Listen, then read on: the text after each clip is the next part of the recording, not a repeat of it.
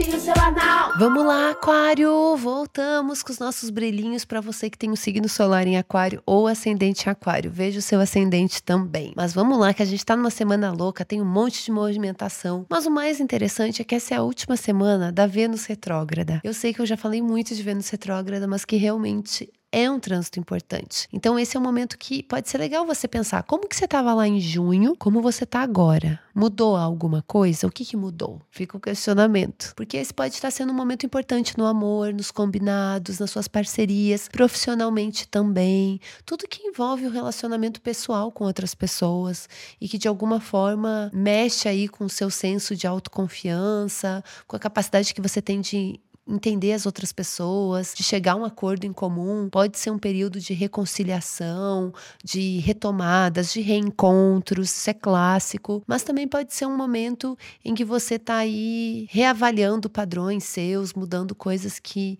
que afetam a sua relação com o mundo. É você abrindo seu coração também de uma forma diferente do que você tá, que é o seu habitual né? Mudar padrões, acho que isso tem muito a ver. E essa é uma semana poderosa, porque, né, num astral poderoso, porque a gente tem uma lua cheia em peixes na quarta-feira. Agosto foi um mês, hein, intenso, porque a gente começou o mês com uma lua cheia, uma lua cheia em aquário no seu signo, e agora a gente tá terminando o mês com uma lua cheia em peixes, no dia 30. Ou seja, é uma intensidade, as coisas da flor da pele, mexe muito com questões de segurança, questões financeiras também, porque essa lua cheia em peixes cai numa casa de finanças, de trabalho, de você se bancar, da sua autonomia, da sua independência, e faz oposição com, os, com o Sol em Virgem e com Mercúrio retrógrado. Então, esse é um momento assim geral de redefinir contratos, de repensar como você organiza a sua vida, o que te traz segurança, tanto material e financeira como segurança nos relacionamentos também. De você se sentir em segurança para se mostrar mais para as pessoas, para se jogar, é para se abrir mais, ou de você ter segurança em relacionamentos que você já está vivendo aí e você sentir que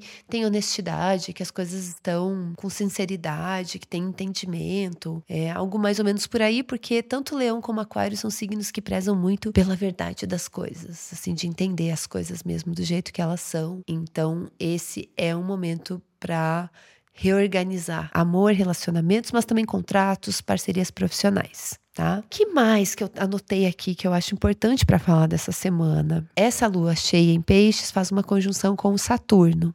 Então, esse pode ser um momento para você pensar complicações, coisas que não adianta lutar contra, que tem que aceitar, suas limitações, limitações da realidade ou do momento atual, né? Não que as coisas vão ser sempre assim mas que elas demoram um pouco mais para mudar, mais do que a gente gostaria, e como que a gente lida com isso de uma forma pragmática. Então, questões aí de você pensar no futuro, de você se planejar de uma forma realista e de você entender que mudanças, às vezes pequenas mudanças que você faz, trazem diferenças e você reorganizar suas prioridades. É isso. É isso que eu tenho para falar essa semana. A gente volta na semana que vem. Até lá. Beijo.